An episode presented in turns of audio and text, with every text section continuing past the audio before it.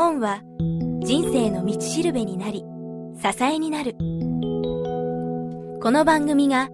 あなたの一冊を見つけ明日を輝かせるお役に立ちますように。人生を変える一冊。人生を変える一冊は経営者起業家作家の方など毎回様々な分野のゲストをお招きし著書への思い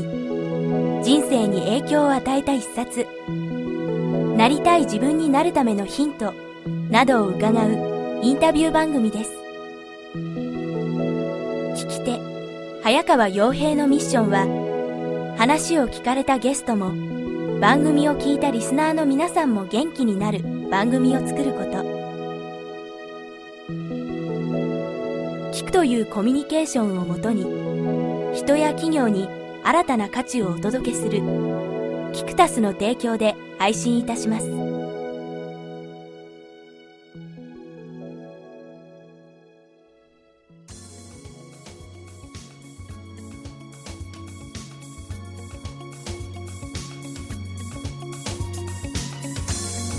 ー皆さんこんにちは、えー今日はバジリコから発売中の新世紀メディア論新聞雑誌が死ぬ前に、著者の小林宏人さんをお迎えしてお話を伺います。小林さんよろしくお願いします、はい、よろしくお願いします。えーインタビューに入る前に、えー簡単に小林さんのプロフィールをご紹介させていただきます。えー1994年インターネット文化を伝える雑誌、えーワイヤードの日本版を創刊。えー98年には株式会社インフォバンを設立されまして、えー月刊再造を、えー創刊されました。えー2006年にはえーアメリカでえー著名なブログメディアギズモードの日本版も立ち上げていらっしゃいます。えー現在インフォバンのえー CEO をえー務められていらっしゃいます。えーもう数々のえー有名ブログなどのえーメディアプロデュースにえー携わる一方でえー大学や新聞社などにえー招かれて本やメディアへの寄稿もこなされています。えー今回取り上げさせていただく、えー新世紀メディア論、えーはじめ監修で、えー今非常に、えー皆さんご存知の、えーフリー無料からお金を生み出す新戦略、えーの監修も務められていらっしゃいます、えー小林さんよろしくお願いします、はい、こちらこそ。えーウェブと出版両方でえー活躍されて実績のある小林さんなんですがえー今回この新世紀メディア論ということで、えーこの本書の中でですね、まあ、今までの出版はすでに死んでいるというあの、まあ、北斗の拳みたいな、えー文言。をそんなこと書いてました。、僕はそこが一番刺さったってちょっと違うんですけど、はい、あのありましてですね、あのーその中でやっぱりなんでしょう紙というまあ媒体は減っていくにしても、はい。あのウェブにかなり移行するにしても、まあ、出版のむしろその価値そのものは、うん。まあ、増大しているっていうふうに非常にそうですね。はい。書いてあったんですが、はい。あの私ももともと新聞記者や以前やっておりまして、そのまあ経験も踏まえて思うのはですねそのまあ、最新の情報を扱ううん。はずのマスコミほどですね、うん。これはあのお叱り受けるかもしれないんですが、まあ、メディアのあり方というかですね、まあ、こういった移行するのその変遷から乗り遅れてる気がするんですけど、うん小林さんはその辺はあの、まあ、どうお考えですか、はい多分、あのーそれは違う業界で起きてることだと思ってるんですよ、ね、違う業界。うん、だからデバイスが違った瞬間にもう同じ自分たちのメディア産業とは違うと、はい。ですから今までの旧メディアは装置産業なんで、まあ、出版でしたはい。ら臨転機が必要ですし、あはい。それを取り次ぎ経由で書店に届けなきゃいけないっていう、だからもう逆にビジネスモデルっていうのははい。固定化してるんですね、固着化してしまってる。はい。で放送もそうですよね、うん。まあ、ある種既得権益で電波を割り当てられてやってるんですけど、はい。なので他を考えなくてこれまで良かった、うん。ただ単純に言えば今起きてることは、はい。新しいメディアの変遷で伝え方っていうのも変容してるんだけれど、考えないことを長くやってきてたからそれがまあキャッチアップできてないっていう、うん。単純にあの他の企業だったらじゃあ例えばもうテレビとか、はい。今後もうこれ以上増えないからはい。3D にしてみるかとか、まあ、その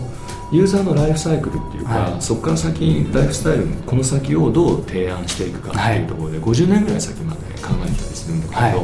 あ、そういうことをかなりメディア業界っていうのは、まあえー自分たちから情報を出しているんだっていうことで、あんまりユーザーのこの先回りっていうのはやら,、ないですようん。ね。なるほどあのやはり私もいろいろな、まあ、出版社の方とかとお話がかかってて、なんていうんですかね。あの例えばもうポッドキャストの話とかをすると、それは例えばデジタルの人がやってるから、そっちの方に話をしてみてっていうお話あるんですけども、やっぱりその組織が大きくなりすぎて、あのまあ社内的なプライドとかもあったりするのかもしれないですけど、その編集の制作の人たちと、そのデジタルはそれぞれもうバラバラに縦割りじゃないですけど、やっちゃって、まあ、いろんなもちろん事情はあるんですけどなんかその弊害とかもあるのかなと思ってるんですけど、その実際のその第一線でいろいろ見てこられていかがですか？そうですね、あのー、まあ、結構文芸評論家の中俣君なんかと話してるのは、はい、今起きてる出版社のその大概のダメなところっていうのは、はい、もう組織論じゃないかねっていう話で結局いけてない企業かいけてるかっていう話、うん、うん、だからでかくなりすぎちゃって、全然動けないっていうような状況、はい、でほとんどは、まあ、社内の愚痴とか、はい。うん、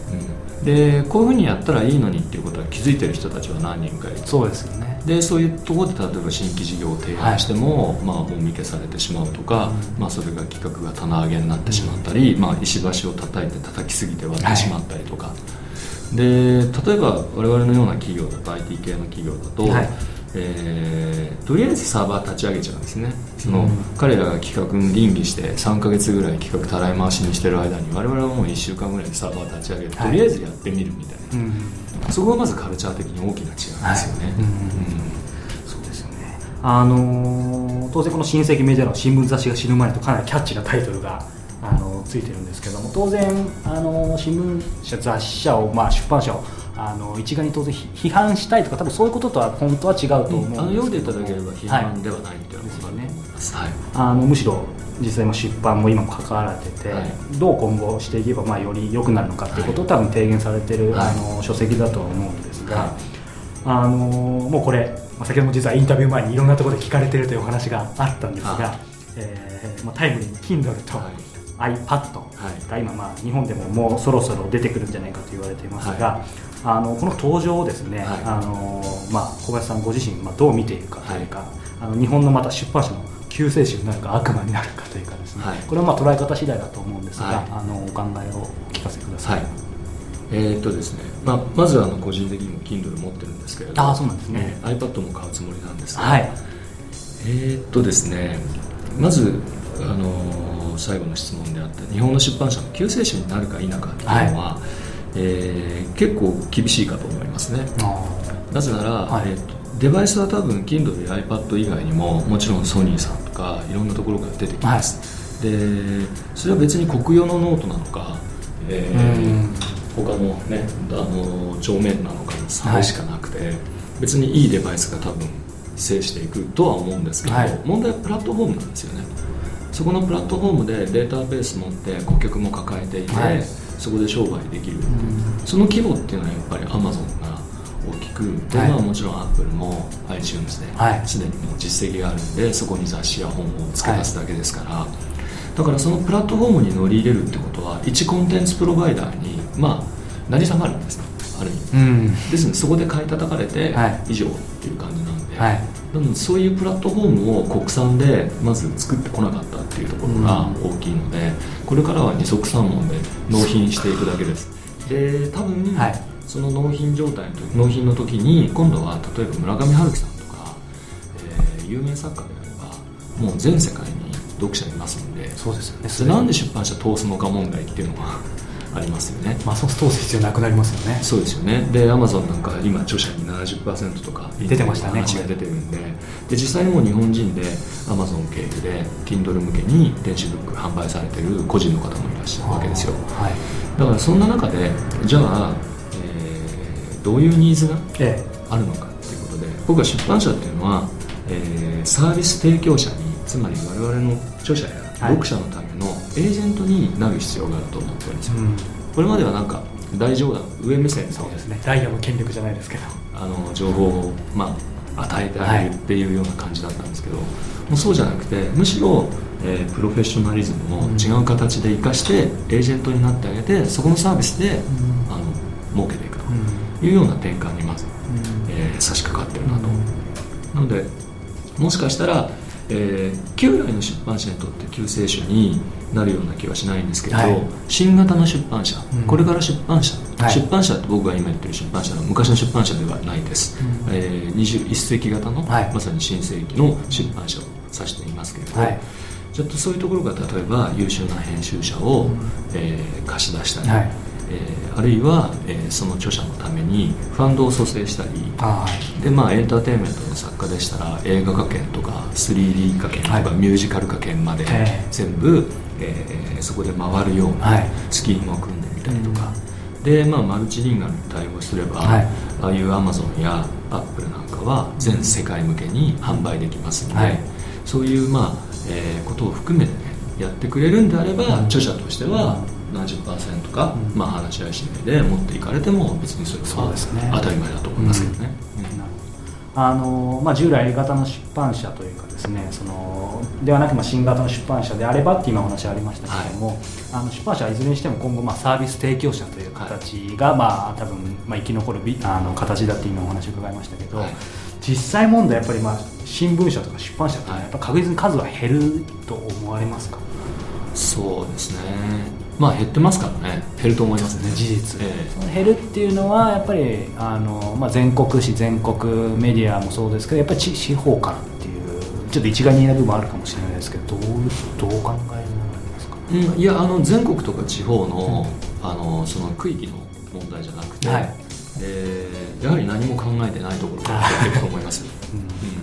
うん、うん、そう淘汰されていくというか。そうですね。地域なんかはむしろやりやすいと思うんですよ、ビジネスむしろあの地方の方が僕はあのある程度勝機はあると思うんですよチャンスは、うん、それはやっぱその地域に、まあ、密着してやるチャンスがあるからそうなんですね、うん、でもどっちかというと在京のでっかい方は、むしろ横並びになってしまってるんで、ね、一ユーザーからするとユーザーって言葉あえて使いますけど読者じゃなくて一ユーザーからするとどれも一緒なんですよね。本当そうですね。意味ないんですよ、はい、あんまり。それあんまり理解できない供給側の論理だけで、はい、これはすごく重要なんだと、うん、このスクープすごい大変取ってきたんだって言ってもまあ、お互い新聞社同士がスクープ合戦してるだけであって、はい、読者例えばあの事件っていうのはどこがスクープ取ったのか分かんないんですよ。それは多分業界の話であって。そうですね、うん。まあ、スクープって書いてくれれば分かりますけどね分シビアに言うとやっぱりそのユーザー的にはどこがスクープ取ったかとかあんまり関係ないですよね、ね、コンテンツが面白いからですね。そうなんですよね。じゃあそのスクープがじゃあ購買の、えー、競争に対して有利に働いてるかどうかっていうのも鑑みた方がいいですよね、なるほど。あのー、これちょっとぜひお聞きしたい困った質問かもしれないんですけども仮になんですが、はい、小林さんが日本の 出版社新聞社をですね、はい、あの助ける全権を委任されたらね、どんなことをしますかっていうまあ、あの大きな質問なんですけど。新聞社と出版社は全然違うんで、はいええ、あの一緒には、まあ、そう一緒の会話でないですね、はい、で出版社に関しても共通の回答は、はい、えー、ないんですが共通のテンプレートこういう形になっていくだろうっていうビジネスモデルのテンプレートみたいのは次に出す本で提案していこうと思っています、はい、あ本当ですか、はい、ちなみにそれはいつ頃？えー、っと私が頑張る それはあれですか？もう 5, 5月とか6月とかそのくらいのイメージ。に出せればいいですよね。そういう形で考えてますんで。でまああのそのテンプレートを用いて使うにしても、はい、えー、回答っていうのは会社の数だけあると思っています、はい、つまりそこが、えー、例えばカメラの専門書ばっかりを出している会社なのか、はい。車雑誌なのかって全然商売の仕方が変わってくると思いますし、はい、総合文芸誌なのかなのかで違ってくると思うんですよ、だからそこがね装置産業じゃないんで、はい、ウェブの場合は、えーまあ、装置使ってますけれど、まあえー、一つの回答で全社それが適用できるかっていうと僕はそれはないと思いますね、IT 企業のサービス提供者たちが全くそれぞれ違うビジネスモデルを持ってるのと同じことだと思います、だからよく出版社の講演で、はい、えー、何か救う手立てを教えてくださいっていうお話を聞かれるんですけれど、はい、ビジネスモデルぐらい自分で考えろっていうのが以上って感じなのと、もう一つは秘密主義になってくると思います。秘密主義。はい、えー、もちろんウェブなんで当透明性があるんでウェブ上で公開されてることはどんな技術使ってるか全部バレますけれど、はい、一番のモルタル部分です昔クリックモルタルっていう言葉がありましたけれど、えー、そのリアルの部分とかの換金化の仕組みですよね、うん、そこは僕は秘密主義にしないと、参入障壁が低すぎるんで、ね、全員がライバルになってしまうので、はい、そこら辺なんかうかつに聞いてくるあたり結構穏やかっていうあの牧歌的だなと思います、ね、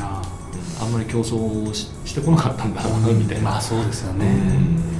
あの今やっぱりその参入障壁って言葉出ましたけどもこの親戚メディアの中でも書いてあるまあ後であのお話をと思うんですけど誰でもメディアということで、はい、今本当にまあ私自身このポッドキャストゼロから立ち上げて、はい、あのまあ、できたのもあるんですけど本当に誰でも、立ち上げるまでは簡単だけどそれをまあビジネスの軌道に乗せるっていうのは非常にむしろ競合が多いということで難しいわけですよね。そうですね、うん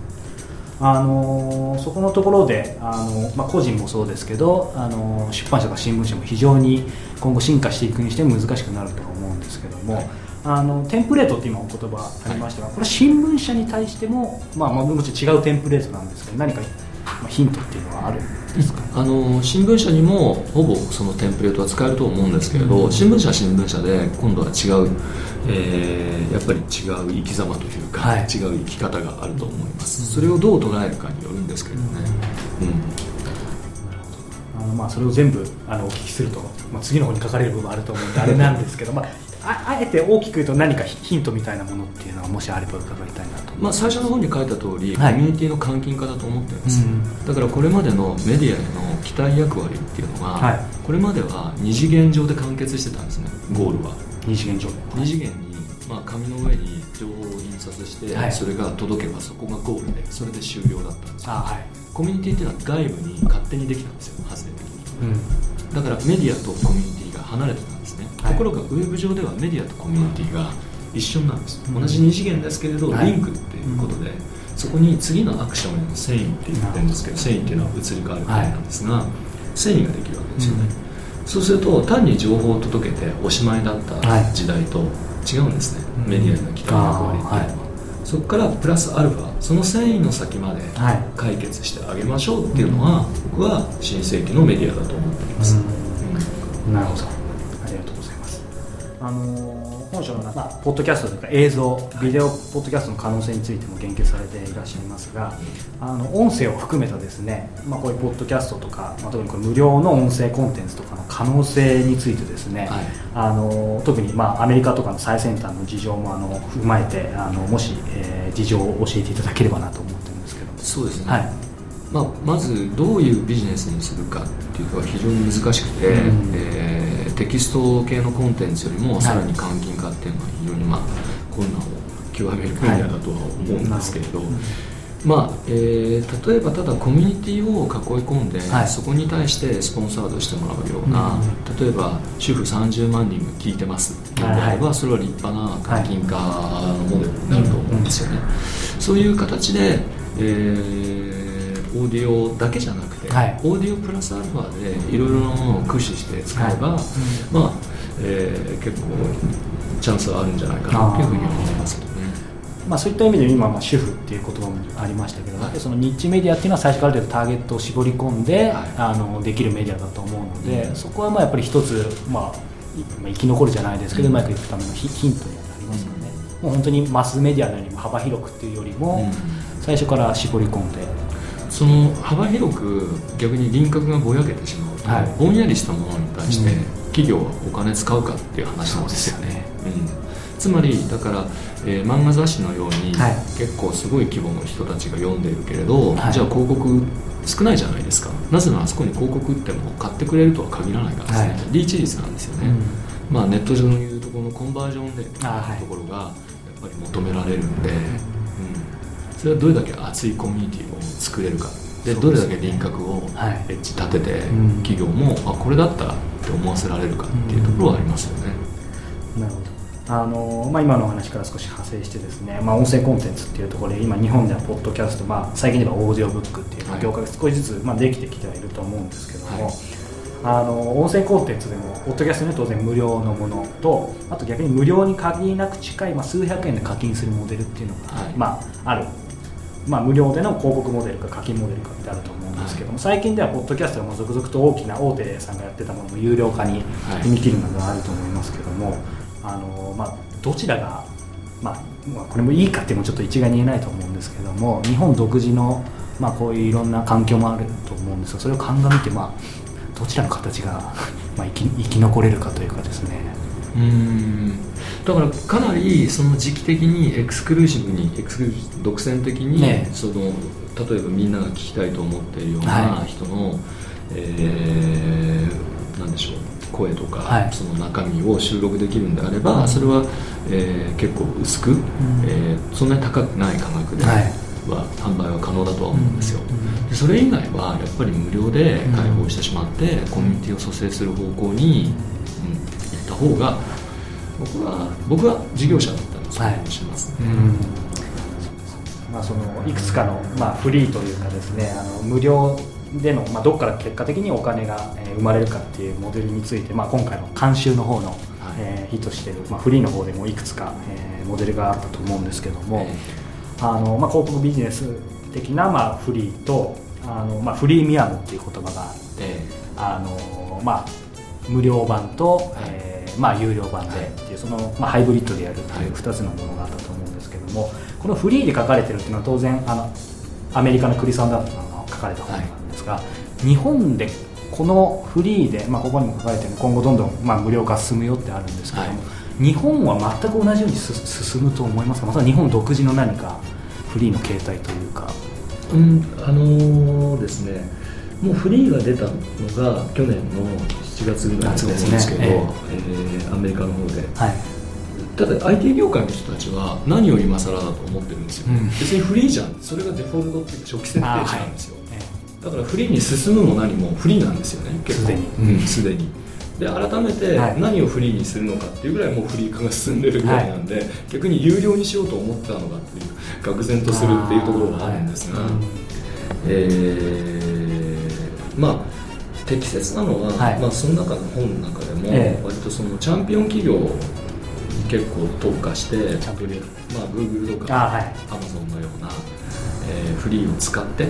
まあ、アマゾンじゃなかったなクレイグズリストっていうクラスファイドっていう、まあ、はい、日本でいうと産業広告的なやつも集約してて世界的なチャンピオンのクレイグズリストっていう北米のあの会社なんですけど、はい、サービスがあるんですけど、うん、そういったものが挙げられていてやっぱりあのあの人たちはみんなを集めるための情報の商材コンテンツを集めるとはい、ほとんど労力0円なんですね、うん、だからフリーを徹底的に有効に活用することができると。だからメディア企業が鵜呑みにしてもまたじゃあ価格つければいいかっていうとまたそれも違うと思うんだけれど、はい、なので全員に当てはまるとは僕は思わないんです、うん、だからそれぞれのビジネスモデルとうまく考えて検討して、うん、えー、フリー戦略を使えばいいと思うし毎回やってもなんだ。ろうこの中で解説でも、はい、必殺技みたいなものが書かれてましたね。今回のこのフリーの方も1万部、はい、えー、まあ、無料で配信して、はい、まあ、それが話題になったりしたんですけど、ね、じゃあフリー2出してまた1万またいけるかもしれない、はい、でもじゃあフリー3またいけるかもしれない。でもやっぱりインパクトはどんどん弱まってきますよね、うん、だから下手にフリーをむやみにねじゃあフリーが流行ってるからとか、うん、フリーがブームだからフリーにしようとかっていうのも、結構自分や業界の首絞めるだけのような気もしますが、インターネット上ではそこの方にも書かれてるようにどうしても価格っていうのは無料に向かいがちなんで、情報っていうのはまあ潤沢にあるわけですから、その中でどういう希少価値を自分が見つけられるかっていうことだと思うん。です、ですから回答は書いてないんですそうですね、うん、この中にまあ情報は無料になりたがってるって書いてあってでやっぱりあの、まあ、今のフリーの部分もそうですしこの出版新聞社についてもそうですけどやっぱりそのなんていうんですかね出版社はどうあるべきかとか新聞社はどうあるべきかって僕もさっきお聞きしちゃったんですけども多分その質問がそもそもやっぱり間違っていてあのそれって横に対しての多分考え方だと思うんですけどその縦に見てその自分のところはどういう今後ビジネスをやっていきたくてそのためのまあ手段としてメディアをどう展開していくかとか、まあ、フリーをどう展開していくか多分そういう見方をしないと厳しいですよね。うん、厳しいし普通事業っていうのはじゃあお前なんでやってんのって話じゃないですか。僕僕らはこのままだと死んでしまうっていう問いかけ自体が僕はちょっと違うなと思っていて、はい、世の中に何どんなバリュー価値を運んでくれるんだっていうことでユーザーがあそれだったら俺はお金を出してあなたのサービスや商品を買いますっていう、その無言の契約があるわけですよねそこの世の中に価値も提示しなくて俺たち給料もらえなくなるからとか新聞っていうのはやっぱ優れてるわけだからなくなってはいかん。それは彼らの論理なんですよ。そうですね。企業としてはおかしいそれは、そういう意味ではあの普通普通のっていうのもあるんですけど企業であれば当然直面してきた、まあ、戦ってきた問題が、まあ、メディアには一番遅れて今直面してるっていう部分もあるわけですよね。そうですね、うん、多分そこら辺があれですね、まあ、あるのかなあのこれも本の中でズバリ書かれてましたけど結構その大きなメディアだとあの賛否あると思うんですがまあ、社長とか最高経営者がもともと記者だったとか、はい、そういったことに対しても、まあ、必ずしも悪いわけじゃないと思いますけど、えー、アメリカとかで話をしたら結構普通は別でしょっていうふうに言われたって書かれてましたけど、うん、そこへの、まあ、問題っていうのもやっぱあるんですかね。まあそうですねその辺が、えっとまあ、それ書いたかな。書かれてました。あこれは別のすみませんインタビューでした。上杉さんかなんかの対談でした。はいですね。それ上杉さん言ってたんですけれど、はい、だからやっぱり、えー、決して記者出身っていうのは悪いとは僕全く思わないし、僕自身が編集者出身ですから。ね、なので、えー、ただやっぱりそこのなんだろうな、えー、一つ企業として存続させていくことと、はい、いい記事を作るっていう目標っていうのはまたちょっと別々なんですよね。そうですね、うん。そこのどこに重きを置いていくか。もちろんいい記事を作って、はい、それで世の中に価値を提供してやっていけるのが一番いいんだけれど、はい、そういった時にじゃあビジネスモデルを考えたりじゃあ今の組織間の例えば風通しが悪かったらそれどうするかっていうことを徹底して集中してそれをやらなくちゃいけないという意味では結構記者出身の方とか編集者出身の方だとそっち側の方でスキルが足りなかったりとかまあ、あと発想ですよね、うん、発想がどうしても固着化してしまってるとか、うん、そういうような不自由さがあるんで、うん、えー、分離した方がいいでしょうっていうところもあります。し。その分当然その記者としての、まあ、力というか才能はそっち特化してあるわけですからねその方々は。なるほど。分かりましたありがとうございます。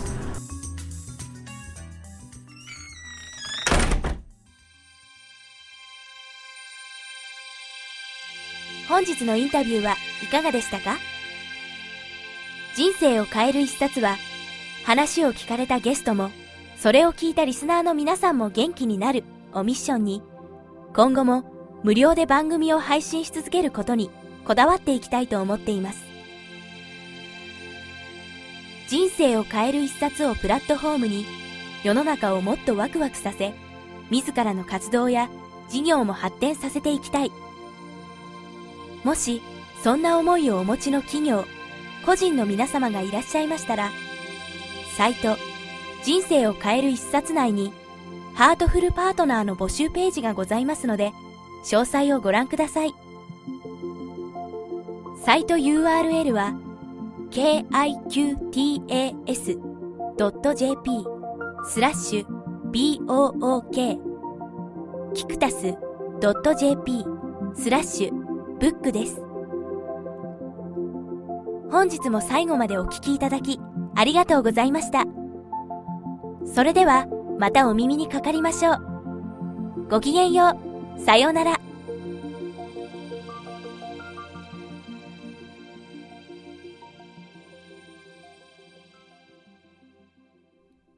この番組は、キクタスの提供、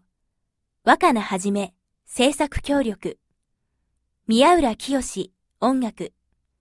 岩山千尋、ナレーションによりお送りいたしました。